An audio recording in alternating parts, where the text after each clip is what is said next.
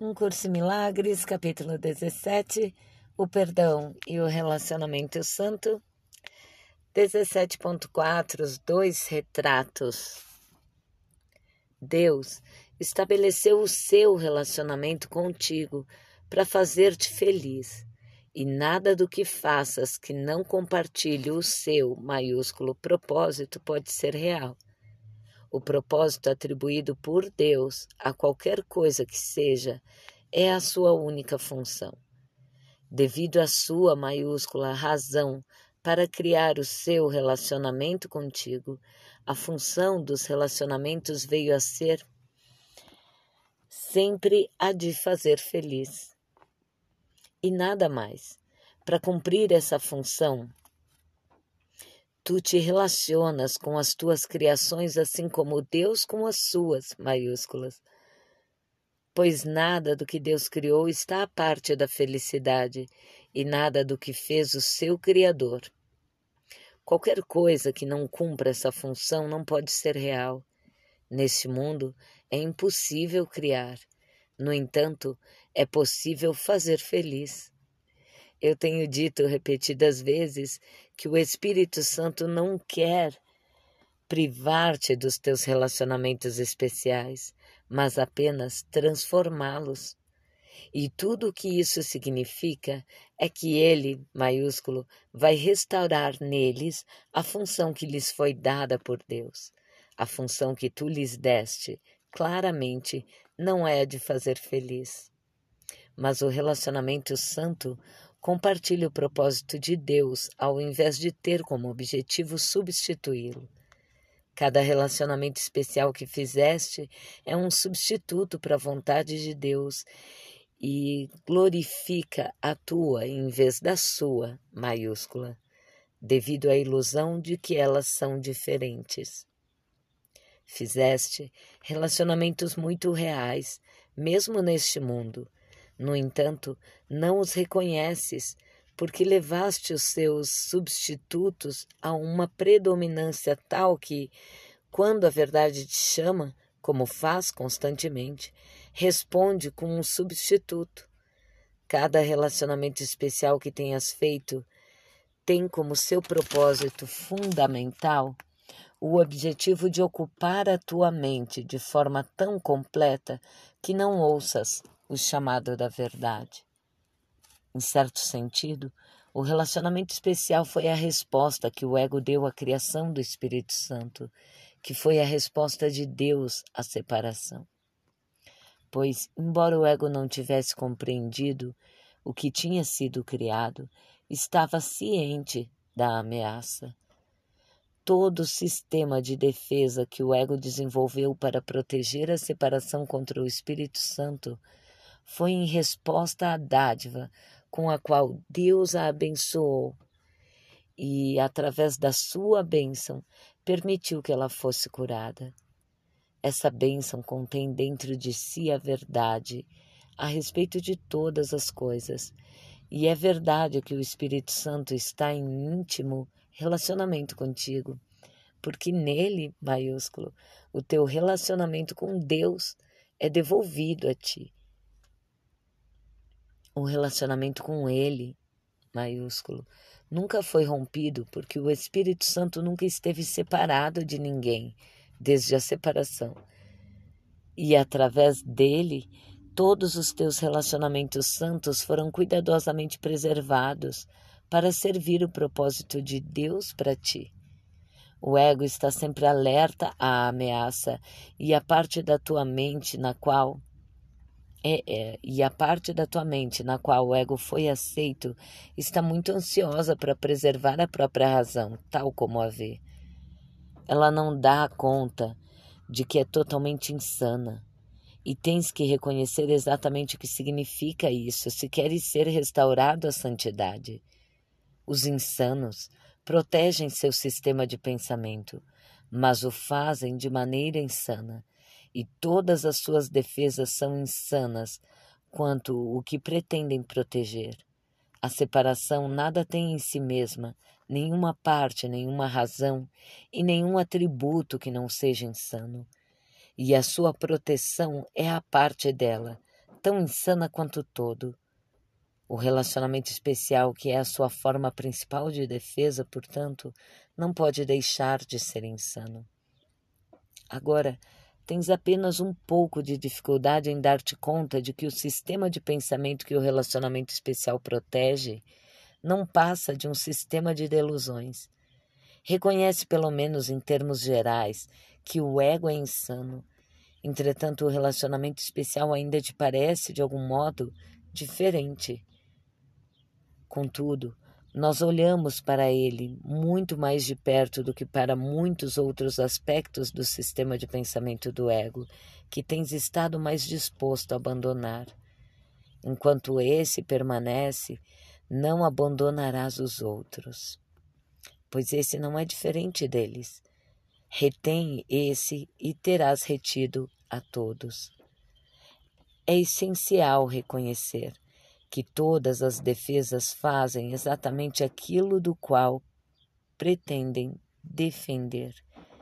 A base subjacente à sua efetividade é o fato de oferecerem o produto no qual pretendem defender. O que defendem é colocado nelas para ser mantido em segurança, e à medida que operam, é isso que trazem a ti. Toda a defesa opera dando dádivas, e a dádiva sempre é uma miniatura do sistema de pensamento que a defesa protege, montada em uma moldura dourada. A moldura é muito elaborada, toda guarnecida de joias, profundamente esculpida e polida. Seu propósito é ter valor em si mesma e distrair a tua atenção daquilo que ela contém. Mas a moldura sem o retrato tu não podes ter. A defesa, as defesas operam para fazer-te pensar que podes. O relacionamento especial tem a moldura mais imponente e enganadora de todas as outras defesas do ego. Seu sistema de pensamento é oferecido aqui cercado por uma moldura tão pesada e tão elaborada que o resto é quase que obliterado por sua estrutura imponente. Na moldura são tecidas todas espécies de ilusões fantasiosas e fragmentadas acerca do amor, acerca do amor dispostas com sonhos de sacrifício e autoglorificação, entrelaçadas com fios dourados de autodestruição. O cintilar do sangue brilha como rubis. As lágrimas são lapidadas como diamantes e resplandecem na luz tênue na qual é feita a oferenda. Olha para o retrato. Não deixes a moldura distrair-te. Essa dádiva te é feita para a tua condenação, e se a recebes, vai acreditar que estás condenado. Não podes ter a moldura sem o retrato. O que valorizas é a moldura, pois nela não vês nenhum conflito. No entanto, a moldura apenas é o invólucro para a dádiva do conflito. A moldura não é a dádiva. Não sejas enganado pelos aspectos mais superficiais desse sistema de pensamento, pois esses aspectos englobam o todo, completo em cada um deles. A morte está nesta dádiva cintilante. Não permitas que o teu olhar permaneça no cintilar hipnótico da moldura. Olha para o retrato e reconhece que é a morte que te é oferecida. É por isso que o instante santo é tão importante na defesa da verdade. A verdade em si mesma não necessita defesa, mas tu, de fato, necessita da defesa contra a tua aceitação da dádiva da morte. Quando tu, que és verdade, aceita uma ideia tão perigosa para a verdade, ameaça a verdade com a destruição. E a tua defesa tem que ser agora empreendida para manter a verdade íntegra. O poder do céu, o amor de Deus, as lágrimas de Cristo e a alegria do seu Espírito eterno são convocados para defender do teu próprio ataque. Pois tu os ataca, sendo parte deles, e eles têm que salvar-te, pois amam a si mesmos. O instante santo é uma miniatura do céu que te é enviada do céu. É também um retrato montado em uma moldura. Entretanto, se aceitas essa dádiva, não verás a moldura em absoluto, porque a dádiva só pode ser aceita através da tua disponibilidade para focalizar a tua atenção no retrato. O instante santo é uma miniatura da eternidade, é um retrato da intemporalidade montado em uma moldura de tempo. Se focalizas o retrato, vais reconhecer que foi só a moldura que te fez pensar que era um retrato. Sem a moldura, o retrato é visto pelo que representa. Pois assim como todo o sistema de pensamento do ego está nas suas dádivas, também assim todo o céu está nesse instante, tomado por empréstimo da eternidade e montado no tempo para ti. Duas dádivas te são oferecidas. Cada uma é completa e pode ser parcialmente aceita. E não pode ser parcialmente aceita. Cada uma é um retrato de tudo que podes ter, visto de modos muito diferentes. Não podes comparar o seu valor comparando um retrato com a moldura. Tens que comparar apenas os retratos ou a comparação é totalmente sem significado. Lembra-te de que o retrato que é constituída a dádiva. E só com base nisso é que estás realmente livre para reconhecer. Olha para os retratos, ambos. Um é o retrato diminuto, difícil de se ver por trás da pesada sombra do seu invólucro, enorme e desproporcional. O outro é levemente emoldurado e pende na luz, belo para ser contemplado tal como é. Tu que tanto tens tentado e ainda continuas tentando adequar o melhor retrato à moldura errada e assim combinar o que não pode ser combinado, aceita isso e fica contente. Cada um desses retratos é emoldurado de forma perfeita para o que representam. Um está emoldurado para ficar fora de foco e não ser visto, o outro está emoldurado para transparecer perfeita clareza. O retrato da escuridão e da morte torna-se cada vez menos convincente à medida que investigas dentre seus invólucros.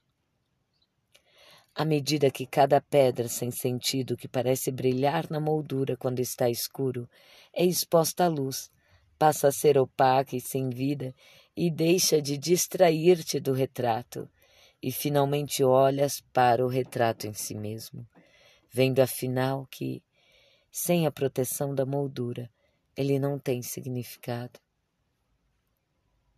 O outro retrato está levemente emoldurado, pois o tempo não pode conter a eternidade. Não há distração aqui.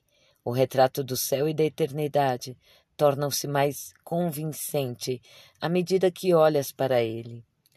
E agora, através da comparação real, uma transformação de ambos os retratos pode afinal ocorrer, e cada um é dado o seu lugar de direito, quando ambos são vistos, uma, um em relação ao outro. O retrato escuro, trazido à luz, não é percebido como amedrontador, mas o fato de que é apenas um retrato é afinal compreendido. E o que vês nele vai reconhecer pelo que é um retrato do que se pensava que fosse real e nada mais. Pois além desse retrato, nada verás. O retrato da luz, em contraste claro e inequívoco, é transformado no que está além dele. À medida que olhas para ele, reconheces que não é um retrato, mas uma realidade. Ele não é uma representação figurada de um sistema de pensamento, mas o pensamento em si mesmo.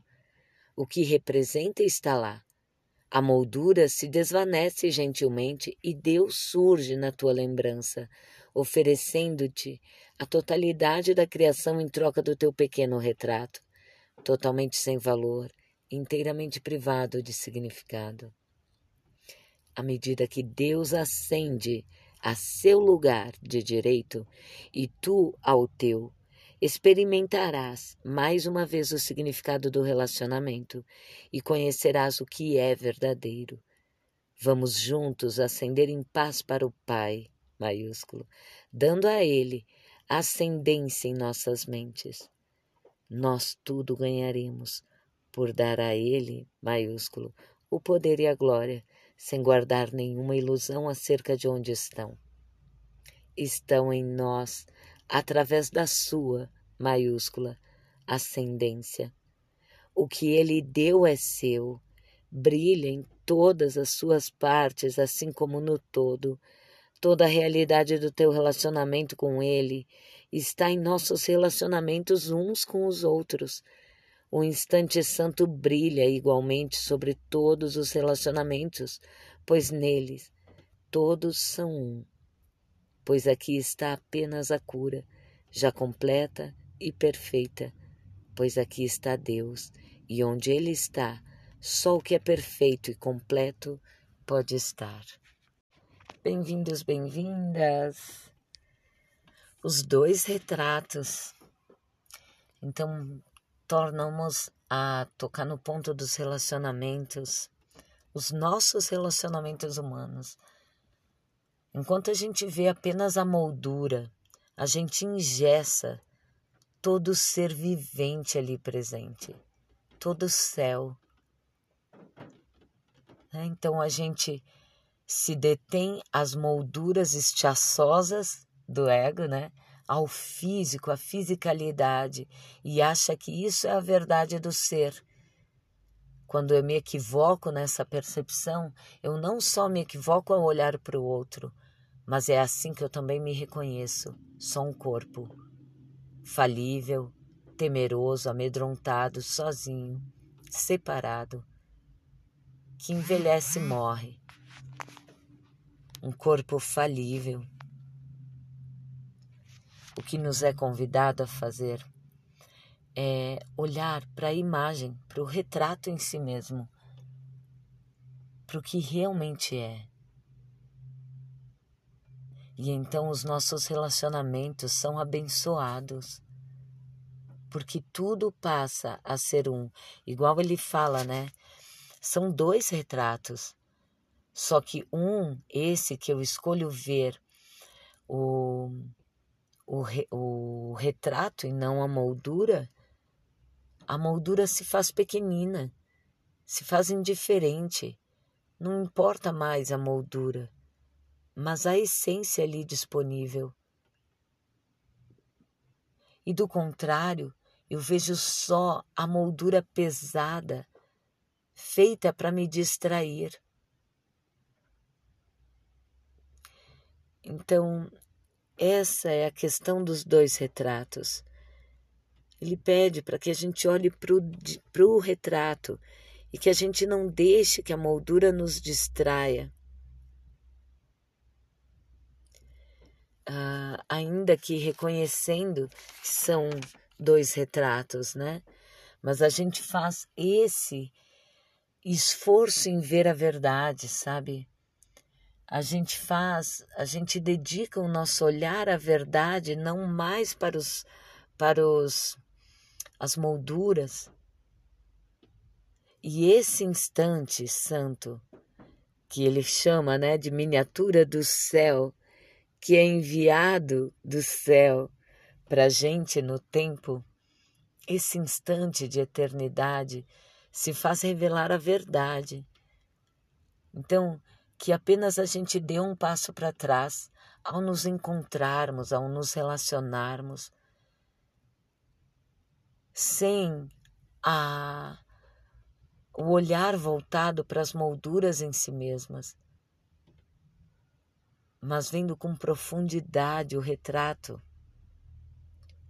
o retrato que ali está presente. Então, no tempo, o Espírito Santo, essa nossa proteção de Deus, né? Ah, esse nosso elo que nos mantém ligado a Deus mesmo com todo o pensamento de separação, é, ele está disponível agora para que a gente, para nos proteger das falsas imagens. Por isso que a gente busca primeiro esse instante, busca primeiro o Espírito Santo, busca primeiro a Cristo e depois a visão é revelada, né? Ah, então esse é o nosso convite de hoje. Ele fala do contraste, eh, também eu acho que é interessante trazer. O retrato da luz, em contraste claro e inequívoco, é transformado no que está além dele. À medida que olhas para ele, reconheces que não é um retrato, mas a realidade. Né? Então, inicialmente, a gente vê aí os dois retratos, os dois mundos, como diria Joel Goldsmith. Mas na medida em que a gente vai abrindo a nossa percepção para realmente ver a verdade, ela se desfaz, se desfaz toda a diferença, passa a ser um na criação. Né? Em algum momento desse texto, desse trecho, ele também falou que aqui no mundo não há nada a ser criado, né? O que foi feito já é feito, é completo em si mesmo, é Deus. É Deus em todo. O tudo é Deus. Então não há mais o que poderia ser criado a partir disso, não tem como. Portanto, nesse instante santo, a gente se funde a tudo que foi criado a todas as coisas, e é por isso também que a gente fala que a abundância nos é disponível. Nos é disponível aqui e agora, porque assim é. Porque não há mais o que ser criado, não há o que ser solicitado. Estejamos em paz agora, reconhecendo essa presença abundante, serena e amorosa, que é a verdade sobre nós e sobre o outro também.